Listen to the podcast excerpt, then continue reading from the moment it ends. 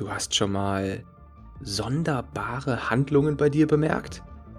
Du hast dich dabei beobachtet, wie du unkontrolliert zum Kühlschrank gelaufen bist und aus deinem Mund sind verrückte Ausreden gesprudelt, weil du auf der Couch liegen bleiben wolltest? Dann bist du hier genau richtig. Willkommen beim Monster Fitness Podcast. Dein Ratgeber für dein inneres Monster. Willkommen zurück beim Monster Fitness Podcast und beim dritten Teil zum Thema Stoffwechsel. Wie kurbel ich meinen Stoffwechsel an? Die effektivste Möglichkeit, die haben wir in der letzten Folge auseinandergenommen, die einzelnen Bestandteile analysiert und geschaut, welche Auswirkungen hat das genau auf unseren Stoffwechsel und, um es etwas genauer zu sagen, denn uns interessiert ja nicht einfach, aha, cool, das hat jetzt eine Auswirkung auf meinen Stoffwechsel, sondern wie sehr erhöht es unseren passiven Kalorienverbrauch. Was haben wir also wirklich davon, wenn wir jetzt Zeit in Krafttraining investieren, beispielsweise im Vergleich zu anderen Trainingsarten? Was haben wir davon, wenn wir Muskelmasse aufbauen? Und mit Muskelmasse, das ist einfach diese, dieser Termini, Masse hört sich immer danach an, als wäre das direkt viel, aber es ist einfach nur, man kann ja nicht mehr Muskeln aufbauen, sondern äh, nur die Masse, das Volumen erhöhen der Muskeln. Deswegen heißt es immer Muskelmasse. Und in dieser Folge, in dieser letzten Folge zum Thema Stoffwechsel ankurbeln, geht es jetzt darum, welche zusätzlichen Möglichkeiten wir denn haben, wie sehr genau sich diese Möglichkeiten und diese Techniken denn auswirken im Bezug auf unseren Kalorienverbrauch. Man liest immer so viel im Internet darüber, über Refeed Days, ganz bestimmte Lebensmittel, scharfe Lebensmittel, Tees, all solche Dinge, die irgendwie unseren Stoffwechsel ankurbeln sollen. Man liest aber nie dabei, wie viel das denn jetzt, um wie viel Prozent das denn jetzt oder um wie viel Kalorien das quasi unseren Stoffwechsel ankurbelt. Also wenn ich jetzt zehn Tassen Tee am Tag trinken muss, um 10 Kalorien mehr am Tag zu verbrennen. Ich glaube nicht, dass das irgendeine Laus motivieren würde. Von daher äh, möchte ich auch ganz genau darauf eingehen, wie viel das dann eben auch bringt. In Bezug auf das Krafttraining und unsere Muskelmasse habe ich vor kurzem noch eine Metapher dazu gelesen, wie es ist, wenn man mit einer gewissen Muskelmasse, einer größeren Muskelmasse eine Diät betreibt, einfach Körperfett verbrennen möchte dann ist es ungefähr so, als würde man mit einem Zwölfzylinder fahren, bei dem die Tankanzeige leuchtet. Und die nächste Tankstelle ist aber noch einige hundert Kilometer entfernt. So kann man sich das ungefähr vorstellen, wenn man mit einer gewissen Menge an Muskelmasse in eine Diät reingeht. Man verbrennt am laufenden Band viel, viel mehr Kalorien, als wenn man eben mit einem, naja, viel niedrigeren passiven Kalorienverbrauch da reingeht. Was nun passiert, wenn wir mit einer Diät beginnen oder ganz allgemein mit einem Kaloriendefizit beginnen? Diät ist ja ziemlich in Verruf, das Wort, obwohl im Prinzip für mich ist eigentlich jedes Kaloriendefizit, also sobald man sich vornimmt, über längere Zeit oder kurz, mittelfristig, langfristig ein Kaloriendefizit zu fahren, ist es für mich einfach eine Diät. Und ich glaube, das ist auch die eigentliche Bedeutung davon. Wenn wir damit anfangen, dann sinkt erstmal unser Leptinspiegel ab. Das heißt, unsere Körperfettspeicher, wenn die angegriffen werden und bevor die angegriffen werden, dann sinkt unser Leptinspiegel ab. Das ist immer dann der Fall, also es wird immer dann weniger Leptin ausgeschüttet, wenn entweder unsere Körperfettspeicher zur Neige gehen oder die Kalorienzufuhr gedrosselt wird. Und beides geht ja in der Regel Hand in Hand. Nochmal zur Erinnerung, unser Leptin ist unser Sattmacherhormon. Das ist, das ist der Gegenspieler vom Grelin. Vielleicht erinnerst du dich noch daran, hatte ich schon mal öfter in einer anderen Folge drüber gesprochen. Grelin kann man sich ganz gut merken. Das ist unser Gremlin-Hormon. Wir verwandeln uns mit dem Hormon Grelin eher in diese kleinen Gremlins, die immer weiter fressen wollen. Okay, ist ein bisschen krass ausgedrückt. die immer weiter fressen wollen. Ähm, vor allem nach Mitternacht, wenn wir uns dann was zu essen, wenn wir dann was zu essen bekommen, dann sind wir gar nicht mehr aufzuhalten. Das passt auch sehr gut, denn je später am Tag desto mehr Appetit wird ausgelöst. Also kannst du dir merken, Grelin ist das appetitanregende Hormon. Leptin sorgt dafür, dass wir satt werden. Wenn beispielsweise unser Magen gefüllt ist, wenn wir einfach genug Nährstoffe und Kalorien aufgenommen haben. Es hängt alles immer davon ab, welche Nährstoffkombination wir aufnehmen und wie viel Volumen es insgesamt ist. Das kannst du eigentlich ganz leicht merken. Also beispielsweise, je mehr Eiweiß, desto mehr Sättigung, je mehr Zucker, desto weniger Sättigung, desto mehr Appetit wieder. Ähm, insgesamt, je mehr Volumen das Ganze hat, desto mehr Sättigung. Das sind alles quasi so ähm, Sättigungssignale, äh, Sättigungsmarker, die zusammengenommen eben dann dafür sorgen, wie viel und ab wann Leptin ausgeschüttet wird oder nicht. Und natürlich kann man auch, naja, Mahlzeiten aufnehmen, die noch mehr den Appetit anregen und quasi kein Leptin ausschütten, sondern eher einfach nur Grellin, wenn wir jetzt über sowas reden wie ja stark gezuckerte Mahlzeiten oder sehr gut geeignet sind auch immer Mahlzeiten, die so eine ein bisschen eine Kombi aus Salz und Zucker haben und da kann man ganz gut den Appetitspiegel, quasi den Grelin-Spiegel oben halten. Beispielsweise Popcorn ist dafür super geeignet. Popcorn kann man am laufenden Band weiter essen. Man hat sehr schwer davon satt zu werden, auch wenn man am laufenden Band schon viele Kalorien aufnimmt. Eben genau deswegen, weil diese einzigartige Kombination aus Zucker, noch so ein bisschen Salz dabei, eben immer weiter dafür sorgt, dass Grillin ausgeschüttet wird und Leptin im Zaum gehalten wird. Nun gibt es diese Empfehlung, die eigentlich fast immer gegeben wird, dass man doch auf keinen Fall ähm, eine extreme Diät durchführen soll. Man soll auf keinen Fall irgendwie nur noch 500, 600 Kalorien am Tag aufnehmen. Das würde doch extrem den Stoffwechsel runterfahren und es würde die Chance auf eine Diätaufgabe stark erhöhen. Das ist generell immer so eine Pauschalempfehlung, die man in vielen Magazinen, auch Online-Foren liest. Und es ist ein Mythos, aber es hat auch seine Berechtigung. Denn wie wir schon besprochen haben, gibt es keinen magischen Kobold, der in uns drin sitzt und sobald wir weniger Kalorien oder ganz wenig Kalorien aufnehmen, der dann auf einmal dafür sorgt, dass da kein Gramm Fett mehr verbrannt wird. Das ist physiologisch und metabolisch einfach gar nicht möglich. Aber natürlich, wenn wir so eine extreme Diät durchführen, ist natürlich die Belastung entsprechend hoch.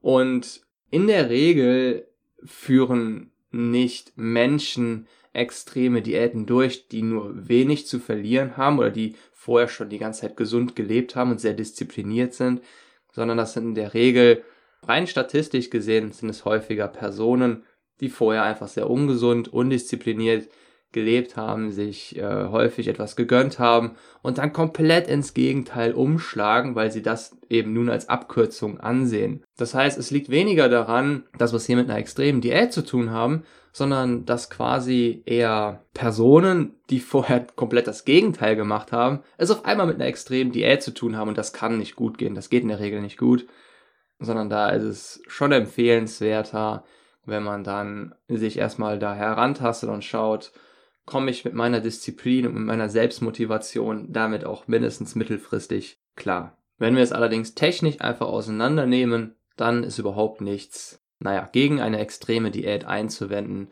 Du kannst mit 500, 600 Kalorien am Tag abnehmen.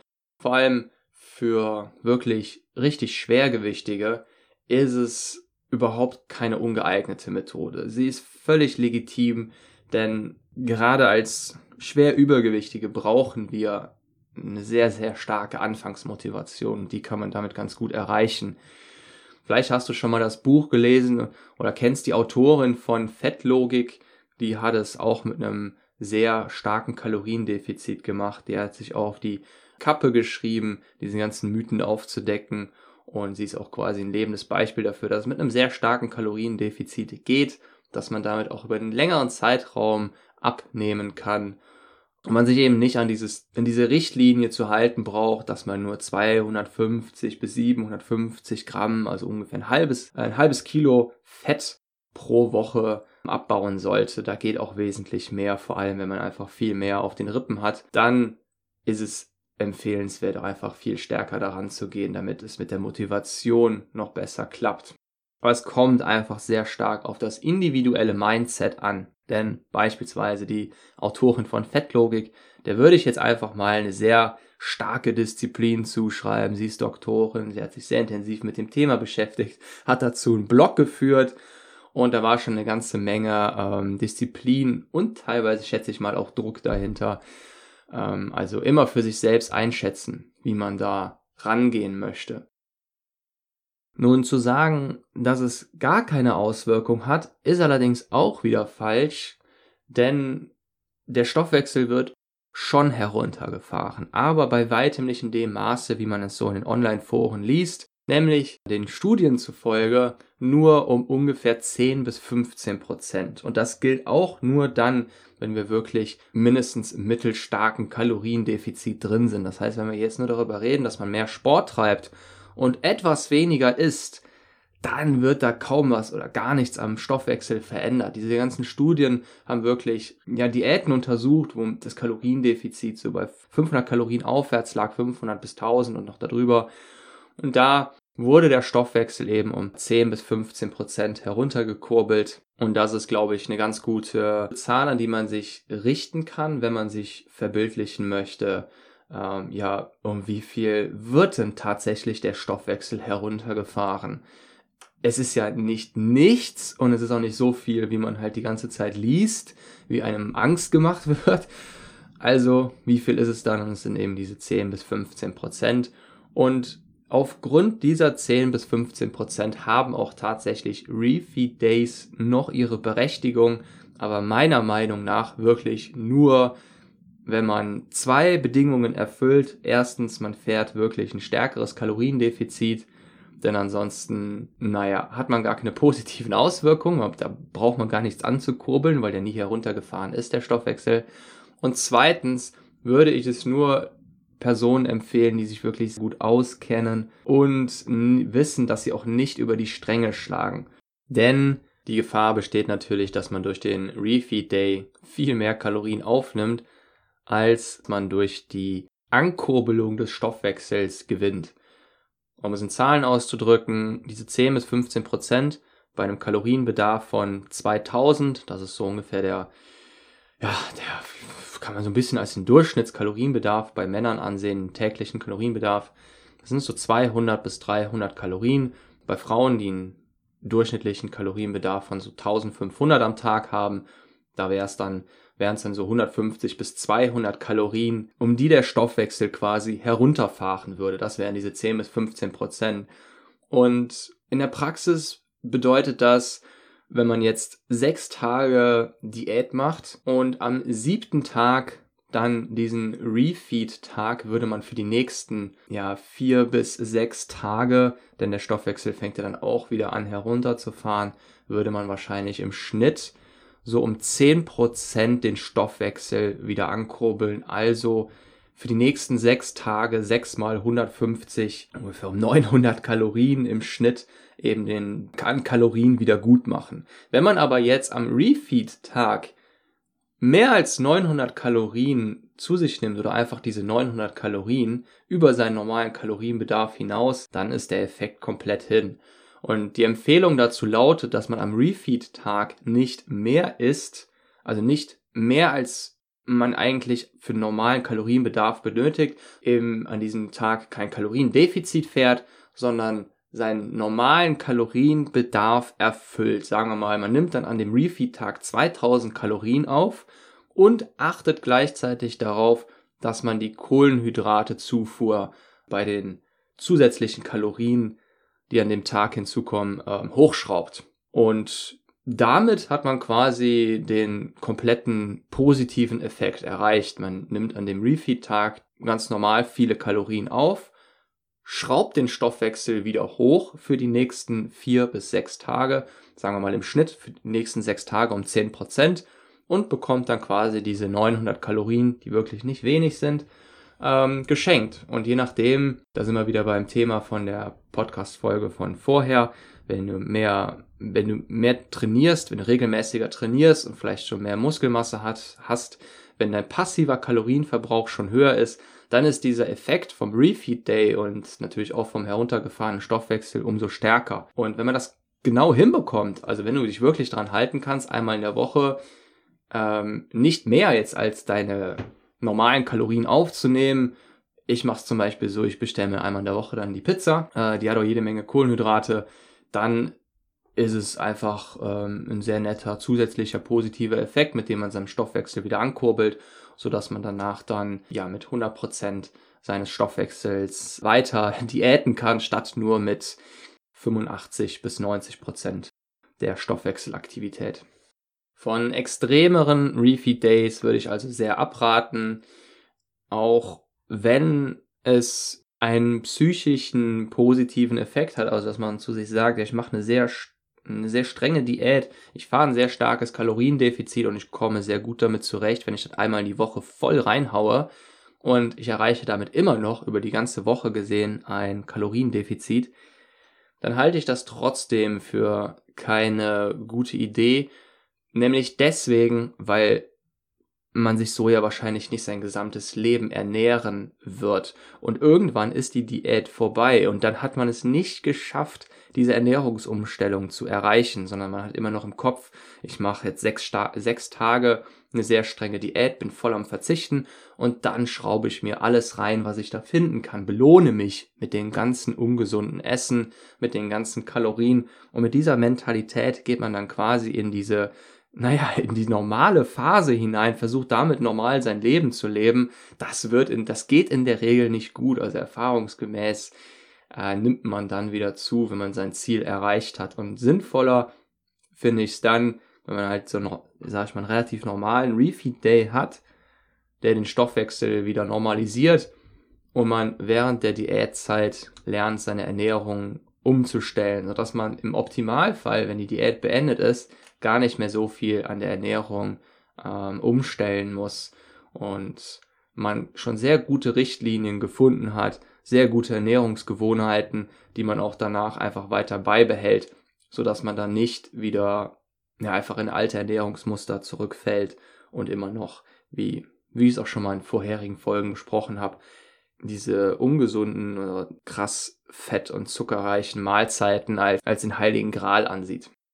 Wenn wir jetzt auf die Ernährung selbst mal eingehen, inwiefern die unterschiedlichen Nährstoffe einen Einfluss haben auf unseren Stoffwechsel, dann hat nur ein einziger von den drei Makronährstoffen, also von Fett, Kohlenhydraten und Eiweiß, einen leichten Einfluss, und zwar das Eiweiß. Und ja, so leicht ist der Einfluss gar nicht, denn ungefähr 20 bis 30 Prozent der zugeführten Energie von Eiweiß, also jeder Makronährstoff hat ja auch, bringt ja Kalorien mit sich, der wird für die Stoffverstoffwechselung vom Eiweiß verwendet, also von sich selbst. Das kannst du dir also so vorstellen, als würden wir da wirklich richtige Kohlebrocken essen, an die unser Körper, unser Stoffwechsel wirklich richtig zu arbeiten hat, an denen er richtig zu kauen hat. Und das sorgt dafür, dass für den Verstoffwechselungsprozess einfach mehr Energie verbraucht wird. Energie ist immer, wird immer gemessen in Kalorien. Das heißt, wir verbrennen quasi bei der Verstoffwechslung von Eiweiß schon jede Menge äh, zusätzliche Kalorien, weshalb es eben neben dem erhöhten Sättigungsgrad nochmal äh, zusätzlich empfehlenswert ist, eben mehr auf Eiweiß zu achten, gerade wenn man abnehmen möchte. Als nächstes kommen wir zum Schlaf. Schlaf beeinflusst den Stoffwechsel nicht direkt, sondern hier sind wir wieder beim Thema Leptin und Grelin. Wenn du zu wenig geschlafen hast, dann heißt das, dann bedeutet das nicht, dass dein Stoffwechsel irgendwie herunterfährt oder du weniger Kalorien verbrennst oder so, sondern es wird einfach das Hungerhormon Grelin angeregt, während gleichzeitig das Sättigungshormon Leptin gehemmt wird. Und das ist natürlich Gift für jede Diät, jedes Abnehmvorhaben. Genau das gleiche gilt für Stress. Stress hat denselben Effekt. Stress wirkt ähnlich wie schlechter Schlaf ein hoher Stressspiegel sorgt auch dafür, dass mehr Cortisol ausgeschüttet wird. Cortisol führt dazu, dass wieder mehr Grelin, unser Gremlin-Hormon, unser Appetitanregerhormon ausgeschüttet wird. Und das führt in aller Regel dazu, dass wir viel, viel, viel geneigter sind, doch in der Mittagspause oder einfach zwischendurch auf der Arbeit zu dem Stück Schokolade zu greifen, uns ein Croissant zu gönnen, was auch immer. Und, es ist, und dieser Effekt ist wirklich nicht zu unterschätzen, dass das bei einem erhöhten Grillinspiegel, gerade wenn wir mal schlecht geschlafen haben oder mehr Stress haben, dass uns diese Hungerhormone, das uns unser Grillin wirklich sehr stark dazu, ich will schon fast sagen, motiviert, uns schlecht zu ernähren. Als nächstes kommen wir zum Alkohol und auch hier haben wir wieder einen ähnlichen Effekt. Es gibt zwar diese ganzen Stoffwechselzusammenhänge, dass der Alkohol dafür sorgt, dass Cortisol ausgeschüttet wird.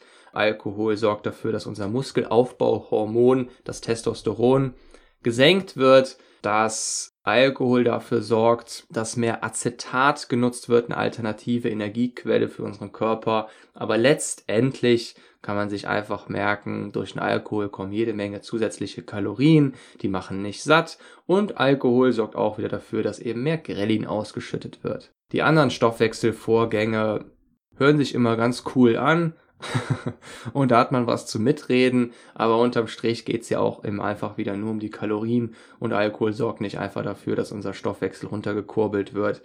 Eben außer die Auswirkung, dass es eben ähm, das was schwerer haben, Muskeln aufzubauen, wenn wir regelmäßig Alkohol trinken, denn das Testosteron hat schon einen Einfluss auf auf unser Muskelwachstum, aber davon abgesehen jetzt für unsere Fettabnahme oder den Fettaufbau geht's einfach nur um die Kalorien. Und die sind schon recht ordentlich, vor allem wenn man bedenkt, dass da überhaupt keine Sättigung drin steckt, wenn man Bier oder irgendein höherprozentiges Getränk am Abend trinkt. Davon wird man nicht satt. Man wird zwar kurzfristig vielleicht satt, weil der Magen einfach durch die ganze Flüssigkeit gefüllt ist, aber dann hat man am Ende irgendwie 1000 Kalorien vielleicht aufgenommen und trotzdem dann am Ende noch so viel Appetit, als hätte man gar nichts an Energie aufgenommen. Was nun tatsächlich noch Auswirkungen auf unseren Stoffwechsel hat, das ist einmal Wasser und das ist grüner Tee. Je mehr Wasser wir trinken, desto mehr Kalorien verbrennt unser Körper, denn unser Körper muss das Wasser ein bisschen erhitzen, er muss es eben auch verstoffwechseln. Die Kalorien, die dabei verbrannt werden, die sind jetzt nicht vergleichbar mit dem, was wir beim Sport verbrennen. Und die Angaben dazu, die schwanken auch sehr stark. Also die Studien, die ich mir dazu angeguckt habe, da gibt's Studien, die haben, sind zu dem Fazit gekommen, dass 30 Kalorien pro Liter Wasser verbrannt werden und andere, das ist so das Höchste, was ich dazu gefunden habe, die sind zu dem Ergebnis gekommen, dass bis zu 200 Kalorien pro Liter Wasser verbrannt werden. Die meisten Studien haben eher zum zweistelligen Bereich tendiert. Das heißt, ich würde an deiner Stelle so davon ausgehen, dass du so ungefähr 50 Kalorien pro Liter Wasser verbrennst. Ich glaube, das ist ein reeller Wert. Da werde ich die Studie ein bisschen im Blick behalten und mal schauen, wohin die meisten Studien, vor allem die größeren signifikanten Studien tendieren und auch die Metastudien. Aber das kann man, glaube ich, sich ganz gut als Richtwert äh, merken. 50 Kalorien pro Liter Wasser. Das hört sich jetzt erstmal nicht viel an, aber wenn du einfach statt 2 Liter 4 Liter Wasser am Tag trinkst dann heißt das A, dass du viel, viel gesättigter bist, denn allein dieses ganze Volumen in deinem Bauch sorgt eben schon dafür, dass Leptin ausgeschüttet wird, unser Sättigungshormon, und zusätzlich hast du mit den zwei zusätzlichen Litern einfach nochmal 100 Kalorien zusätzlich verbrannt. Jetzt kannst du das noch damit kombinieren, dass du grünen Tee trinkst. Grüner Tee steht da so ein bisschen an der Spitze von den verschiedenen Teesorten, die den Stoffwechsel ankurbeln. Und auch hier sind es nur ein paar Prozent, ungefähr zwei bis drei Prozent. Bei 2000 Kalorien sind es nur 20 bis 30 Kalorien. Aber wenn du jetzt täglich drei bis vier Tassen grünen Tee trinkst, dann bist du schon bei knapp 100 Kalorien. Wenn du das mit der erhöhten Flüssigkeitszufuhr kombinierst, bist du schon bei 200 Kalorien zusätzlich am Tag, ohne dich irgendwie bewegt zu haben, ohne auf irgendetwas verzichtet zu haben. Im Gegenteil, du bekommst sogar zusätzlich auch noch mehr Sättigung. Denn das alles sorgt ja für mehr Volumen in deinem Bauch. Der Tee, das ganze Wasser. Du kannst auch einfach die zwei Liter aus grünem Tee bestehen lassen. Und dann machst du es dir sehr einfach, eben an diese zusätzlichen Kalorien zu kommen. Zum Vergleich, diese 200 Kalorien, sind ungefähr so viel, als wärst du nochmal 7000, 8000 Schritte am Tag gelaufen. Und das ist schon jede Menge. Wenn du dann noch darauf achtest, mehr Eiweiß zu essen, deine Nährstoffzusammensetzung etwas mehr Richtung Eiweiß verschiebst, kommen dann nochmal ein paar hundert Kalorien drauf. Ohne Bewegung, ohne Verzichten. Einfach nur, weil du eben geschickt diese zusätzlichen Möglichkeiten nutzt. und deine und die Nährstoffe ein bisschen variierst. Und so kann man es leicht schaffen, eben genauso viel Kalorien zu verbrennen oder mehr Kalorien zu verbrennen als jemand, der sich jeden Tag viel mehr bewegt. Was ich dir aber trotzdem natürlich auch an, ans Herz legen möchte, auch noch diesen kleinen Trick, wenn man es so nennen mag, dass man versucht, mehr zu stehen statt zu sitzen. Wenn man sich einmal daran gewöhnt hat, dann fällt einem das überhaupt nicht mehr besonders schwer oder ist nicht mehr anstrengend und man verbrennt aber dadurch, wenn man allein schon eine Stunde mehr steht statt sitzt am Tag und wir sitzen ja sehr viel und könnten genauso gut stattdessen auch stehen, verbrennt man auch nochmal jede Menge Kalorien. Und wenn wir das jetzt alles zusammennehmen, so eine kleine Zusammenfassung machen von diesen ganzen kleinen Kaloriendefizit-Boni, dann kommt man da wirklich auf eine ganze Menge. Wenn wir die Refeed Days richtig einbauen, kommen wir dadurch auf ungefähr 200 Kalorien mehr pro Tag, die verbrannt werden, weil der Stoffwechsel nicht heruntergefahren wird. Wenn wir zwei Liter mehr trinken, kommen wir dadurch auf 100 Kalorien mehr pro Tag, sind wir schon bei 300 Kalorien. Wenn diese zwei Liter auch noch aus mehreren Tassen grünen Tee besteht, kommen nochmal 100 Kalorien hinzu, sind wir schon bei 400 Kalorien. Wenn du jetzt deine Ernährung noch Richtung Eiweiß variierst, mehr Eiweiß einbaust, kommen nochmal 100, 150, 200, je nachdem wie viel du einbaust, hinzu. Und dann bist du allein schon bei 500 Kalorien, die einfach so mehr verbrannt werden, ohne dass du irgendeinen Finger gerührt hast oder auf irgendwas verzichten musstest und so weiter. Alleine durch diese kleinen Stoffwechsel-Ankurbelungstricks und 500 Kalorien pro Tag, das ist schon ein halbes Kilo pro Woche. Das ist das, was so in der Regel als durchschnittliche wöchentliche Fettabnahme empfohlen wird. Und dabei wünsche ich dir ganz viel Erfolg, viel Spaß bei diesen kleinen Tricks, die man einbauen kann und eine wunderbare Woche. Wir hören uns frühestens nächsten Sonntag wieder. Dein Monster Coach.